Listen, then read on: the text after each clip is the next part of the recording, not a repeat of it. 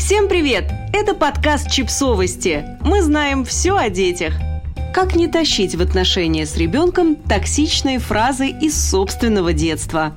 Наверняка все помнят ужасные фразы 30-летней давности, которые произносились в наш адрес для того, чтобы нас воспитать. И нам кажется, что мы так никогда поступать не будем. Но в той же самой ситуации, когда наши мамы говорили «нет слова «хочу», есть слово «надо», у нас вылетают ровно те же самые слова. Что за магия? Сегодня в наших силах настроить себя правильно и не тащить в отношения с нашими детьми все то, что ранило и отравляло в детстве нас. Давайте поговорим о том, чего хотели от нас добиться наши родители, когда все это говорили. И надо ли этого добиваться вообще. А если надо, то как правильно? Свобода воли и родительство. Самая популярная токсичная родительская фраза, знаете какая? «Мало ли что ты не хочешь».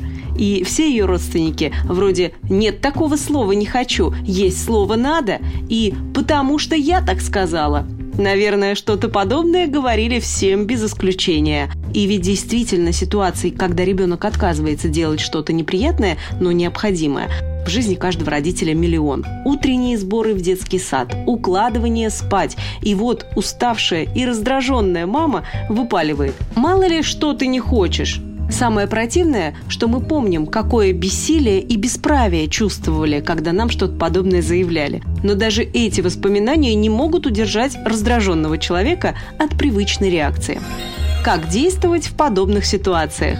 Определите границы, в каких случаях вы будете настаивать на своем, а когда можно и поторговаться. Уточните, ребенок не хочет делать что-то вообще или он сделает это, когда отдохнет. Поговорите с ребенком по поводу неприятных медицинских процедур и убедите, что они важны для его дальнейшего хорошего самочувствия. Объясняйте, если исполнение желаний ребенка потребует серьезных финансовых затрат.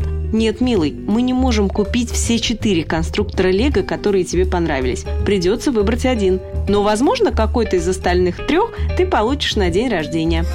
Уважение и дисциплина – от многих из нас в детстве требовали откровенности и честности по отношению к родителям. Но как только мы начинали прямо выражать собственное недовольство, нам тут же заявляли «Я тебе не подружка, так со мной разговаривать». Что слышит ребенок? «Я хочу быть тебе другом только когда ты хорошо себя ведешь». Ты не имеешь права выражать гнев и недовольство. Ты можешь быть честным и эмоциональным только с друзьями. Это не то, что нам хотелось бы транслировать детям, не правда ли?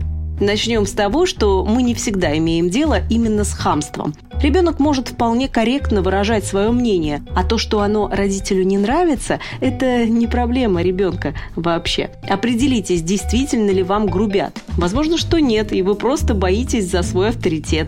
Начните с себя и не грубите сами. Научите ребенка выражать свои чувства иначе, чем бранью, и выстроите с ним границы. А когда придет время подросткового бунта, смиритесь с тем, что ребенок будет протестовать. Это естественная часть его развития.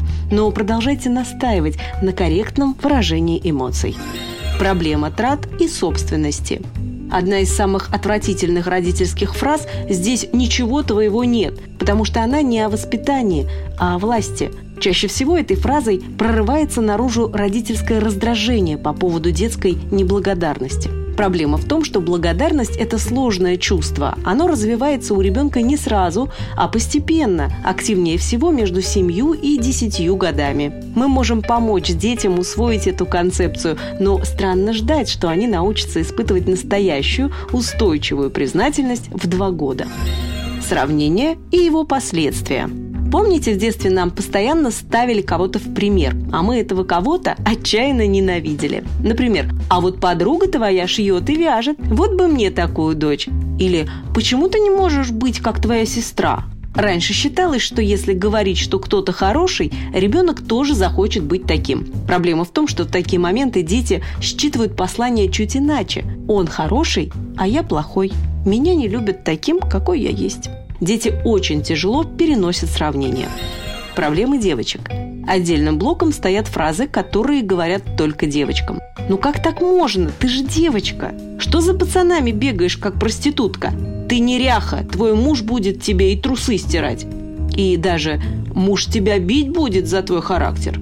Люди старшего поколения сильно переоценивали значение брака и отношений в жизни девочки и внушали ей, что она должна быть удобной, милой, скромной, хозяйственной, чтобы быть кому-то нужной. А если она этого делать не будет, то значит дурное обращение или «о ужас, одиночество» она сама заслужила. Если вам страстно хочется применить в воспитании аргумент «ты ж девочка», остановитесь. Сейчас не каменный век, не средневековье и даже не СССР. Женщина одна без мужчины вполне нормально может жить в свое удовольствие.